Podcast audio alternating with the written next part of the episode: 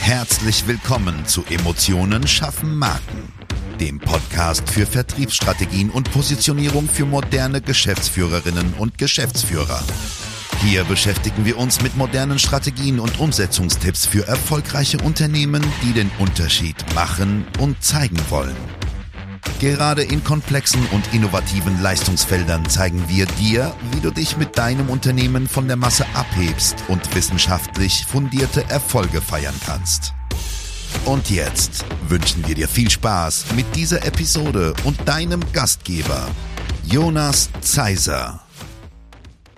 Auch von mir ein herzliches Hallo. Hier ist wieder Jonas Zeiser und heute geht es um die Frage, weshalb ohne Marktrecherche nichts mehr geht oder wie ich mal sage, kein Ergebnis kann besser sein als die vorangegangene Analyse.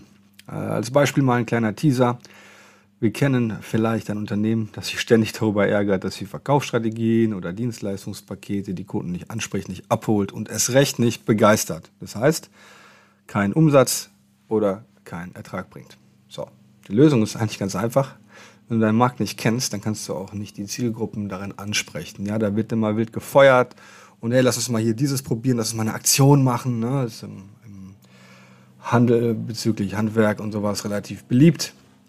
Ja, mach eine Aktion, wenn du den Markt nicht kennst, viel Spaß, weiß gar nicht, was links und rechts passiert, aber wir haben noch vor zehn Jahren schon so eine Handlampe verkauft. Das müsste doch eigentlich immer noch erfolgreich sein. Ja, nee, ist es nicht. Und deswegen verliert man auch immer weiter Markt. So, äh, es gibt aber die Unbelehrbaren, zum Glück gehörst du nicht dazu, denn du hörst diese Folge. Und ähm, wir empfehlen immer jedem Unternehmen, sich selbst zu kennen. Das klingt relativ einfach, aber viele beherzigen das überhaupt nicht. Ne? Wir haben über das Thema Analyse auch schon anteilig in der Folge, wie du eine erfolgreiche Zielgruppe definierst, gesprochen. Äh, heute gehen wir einfach noch mal ein bisschen tiefer darauf ein. Die Analyse der Situation ist für alle Marketing- und Vermarktungsthemen das A und O. Ich kann es nicht oft genug sagen. Ja? Also ich mache mal das äh, Rapunzel-Beispiel. Wenn der Kollege sich an falschen Turm angelehnt hätte, beziehungsweise die Leiter an falschen Turm gestellt hätte, hätte er vielleicht nicht die heiße bekommen. Ja, das ist halt das Problem. Das heißt, wenn du nicht weißt, in welche Richtung du läufst, weißt du auch gar nicht, welches Ziel du erreichst. Und nur wenn man sagt, ich will viel verkaufen, das ist nicht das Ziel, ja, sondern wen erreiche ich wie und wer ist überhaupt auf meinem Markt da? Also wer ist in meinem Markt zu Hause und was ist auch rentabel? Ja, nur weil es Kunden gibt, die viel Geld zahlen, heißt es nicht, dass ich morgen Siemens, Miele und äh, Bosch als Kunden habe. So ist die Welt halt nicht. Und das ist etwas, was sich der Unternehmer und Geschäftsführer von heute einfach bewusst machen muss. Ja?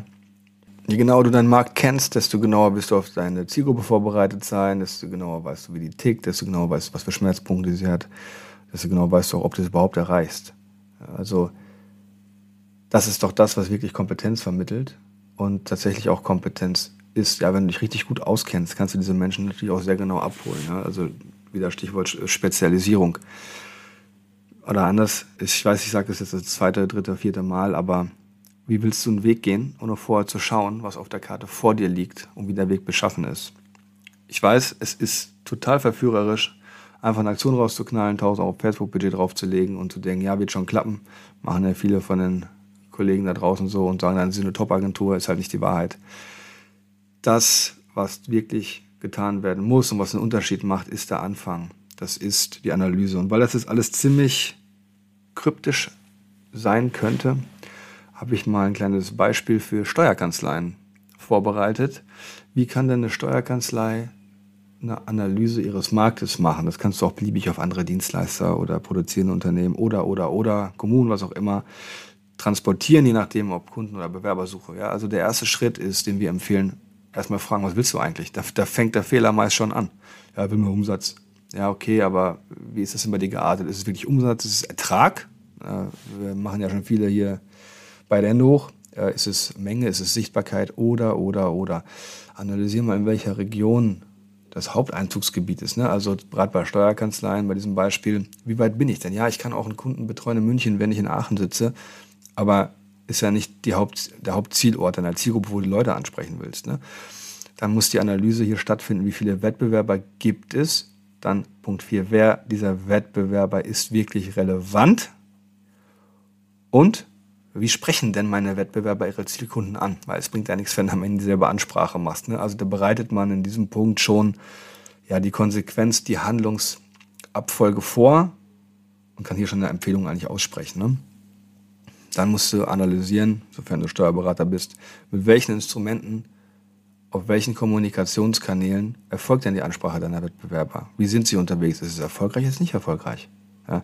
Vergleich das mit deiner eigenen Vorgehensweise der Basis, auf diesen ganzen Punkten, kannst du dann einen Fahrplan oder eine Meilensteinplanung für die permanente Kontrolle deines Erfolgs festlegen. Ja, und natürlich alles unter Einbezug deiner Mitarbeiter. Denn wenn du die Leute nicht an Bord hast, sage ich dir gleich, irgendwer ist immer da und sagt ja, aber, und diese Ja-Aber-Typen, die hängen uns zwar zum Hals raus, aber hättest du ihm vorher gesagt, ey, kannst du mal draufschauen, hättest du ihn auf deiner Seite gehabt. Also mach dir das Leben nicht unnötig schwer. Du siehst, diese Schritte kann man sehr, sehr einfach adaptieren für andere Branchen.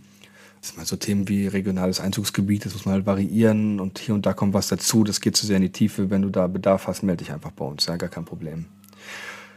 Das Problem, warum aus unserer Sicht viele Unternehmen keine Analyse machen, ist, dass sie eine unterschwellige Angst haben, gerade die Unternehmer selber, gerade wenn es Inhaber geführt ist, sich mit ihrer Branche auseinanderzusetzen, weil sie dann sehen könnten, dass jemand besser ist als andere. Und das würde ja gerade bei den alten Hasen das eigene Selbstbild revidieren. Aber ich sage ganz klar, wie geil ist das denn, wenn du von anderen lernen kannst, wenn du was mitnehmen kannst. Und ich rede ja nicht von Persönlichkeitsentwicklung, sondern ich rede davon, dass du mehr Umsatz machen kannst, weil du kannst Dinge abschauen und mit deinen genialen Strategien oder ja, Strategiebestandteilen mixen und dann machst du wieder einen Wettbewerbsvorsprung daraus. Ja? Also schau dir doch genau an, was machen die gut, was ich noch übernehmen kann und dann machst du einen besseren Mix und eine bessere Strategie. Und das ist das, was Analyse ausmacht. Das Ende ist genial und der Anfang tut richtig, richtig, richtig weh. Naja. Jetzt hast du einen kurzen Einblick bekommen. Es gibt 100 verschiedene Varianten, wie wir hier noch Marktanalysen machen können. Die ganzen Instrumente wollte ich dir jetzt nicht präsentieren.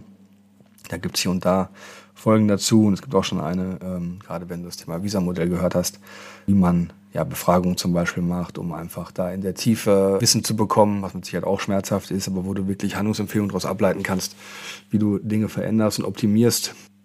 Ja, aber wie gesagt, ich würde da nochmal genauer darauf eingehen in anderen Folgen. Und wenn du mehr wissen willst oder wenn du wissen willst, welche Instrumente für dich passen, welche Strategie wir dir empfehlen würden, ja, dann greif zum Hörer, ruf uns an. Und ich freue mich sehr von dir zu hören. Und ansonsten wünsche ich dir bis zur nächsten Folge eine wirklich, wirklich gute Zeit.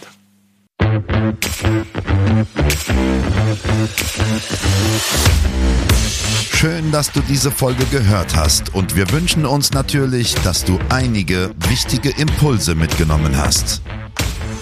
Weitere Informationen zu uns und zum Podcast findest du auf unserer Webseite unter www.jjzeiser.de. Wenn wir dir helfen können, sprich uns gerne an. Wir freuen uns.